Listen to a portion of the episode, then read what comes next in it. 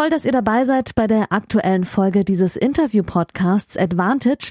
Hier bekommt ihr kostenlos die erste Hälfte des Gesprächs der neuen Folge.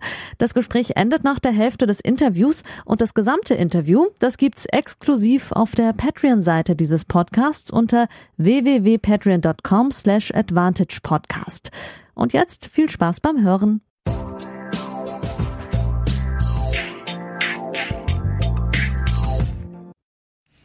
22.07 Uhr. Kein Spaß. Trotz Zeitunterschied ist es schon 22.07 Uhr geworden.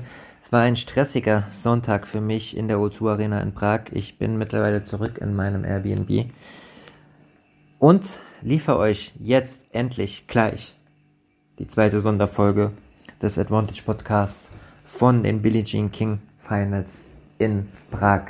Ich freue mich, euch heute fast eine Stunde bieten zu können mit ganz vielen Schmankerln. Ich nehme euch ein bisschen mit in die Vorbereitung zum Turnier, mit, äh, zum Interview mit Andrea Petkovic, wie das Corona-konform im 1 zu 1 so funktioniert. Dann gibt es sogar ein paar exklusive Aussagen aus dem Interview vorab hier in dem Podcast, das am Montag auf sportschau.de erscheint. Bitte alle fleißig lesen, teilen. Je öfter das gelesen wird, desto öfter kriege ich auch Tennisaufträge. Ein paar Aussagen laufen auch im Radio in den WDR Hörwellen.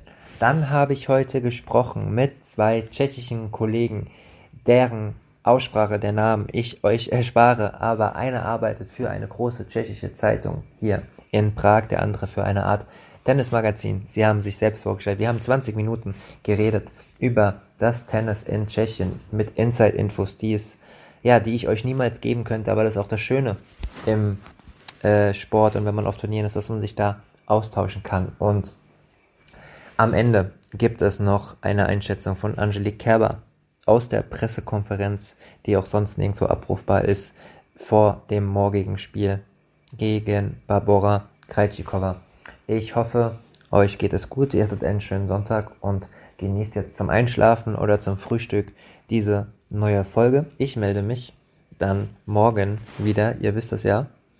17 Uhr, Deutschland gegen Tschechien. Ich sage am Ende des Podcasts auch nochmal was dazu und bedanke mich auch fürs Feedback und jetzt viel Spaß mit der zweiten Folge.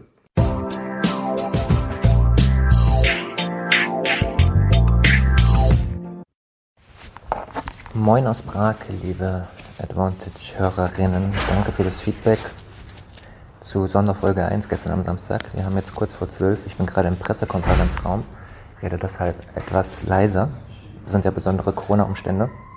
Das 1 zu 1 Interview für die Sportschau mit Andrea Petkovic findet jetzt im Pressekonferenzraum statt. Sie wird gleich auf dem Podium sitzen und ich sechs Meter entfernt alleine und dann werden wir es Corona-konform durchführen.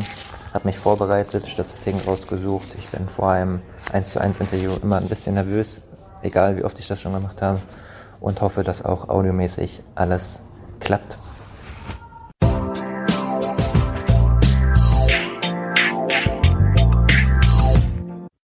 So, das Interview mit Andrea Petkovic ist sehr gut verlaufen. Sehr ungewohnt in dieser Pressekonferenzatmosphäre. Also ich war in einem ganz normalen Raum, wo normalerweise diese großen Pressekonferenzen ähm, stattfinden. saß mit sechs Meter Abstand zu ihr. Hab ihr mein Mikro äh, geben lassen, Corona-konform und dann habe ich ein bisschen geschrien. Normalerweise bei 1 zu 1 bist du entweder in der Mixzone oder setzt dich irgendwo hin und machst genüsslich mal einen Kaffee auf und äh, redest in Ruhe. Aber mit Andrea geht sowas ja ganz gut. 17 Minuten haben wir am Ende geredet. Das Interview gibt es verschriftlicht am Montag früh auf sportschau.de mit Audioaussagen und ein paar Aussagen laufen auch äh, im WDR Rundfunk, wenn ich richtig informiert bin. Einige Aussagen allerdings laufen jetzt exklusiv für euch bei Advantage, der Podcast von Yannick Schneider. Darauf bin ich auch stolz. Und ähm, das darf ich dann auch mal so sagen. Und ähm, als erste Antwort gibt's direkt die Antwort auf meine erste Frage. Denn Kirsten Flipkins ist Rekordhalterin hier vor Ort mit 30 sage und schreibe 30 Fettcup-Einsätzen und ich dachte schon, dass Petgos 17. Einsatz etwas Besonderes wäre, aber war es nicht und ich habe Andrea damit mal konfrontiert. Das wird sehr schwer. Also es wird jede Begegnung quasi einzeln gezählt. Das ist die Frage, wie es jetzt machen wird. Aber bisher wurde natürlich jedes Wettkampf. Ja, genau, genau. Mit dem Turnier umgehen, ja. Ich, ich hoffe mal, dass sie es einzeln weiter. Ja, dann vielleicht, wenn wir weit kommen, dann könnte ich es vielleicht schaffen, aber so wird es sehr, sehr schwierig, wenn das einzeln gezählt wird. Ähm, ja, das wundert mich, weil Kirsten ist nur ein Jahr älter als ich, also muss sie, ähm, sie ist Jahrgang 86, also muss sie noch früher angefangen haben als ich. Und ich hatte meinen ersten Einsatz im Doppel, glaube ich, mit 16 oder 17 mit äh, Tatjana Maria, da, äh, Malek hieß sie damals noch, jetzt Maria. Ähm, ja, also schön, äh, aber auch irgendwie traurig, dass die Jugend so schnell an einem vorbeigeht. da bin ich auf jeden Fall auch bei Andrea. Ich bin ja ein bisschen jünger als sie, zweieinhalb Jahre, bin jetzt 31. Und äh, ich denke auch manchmal, meine Jugend ist vorbei und ich würde mir sie gerne zurückwünschen. Aber ist nicht, Andrea. Das ist aber auch gar nicht schlimm.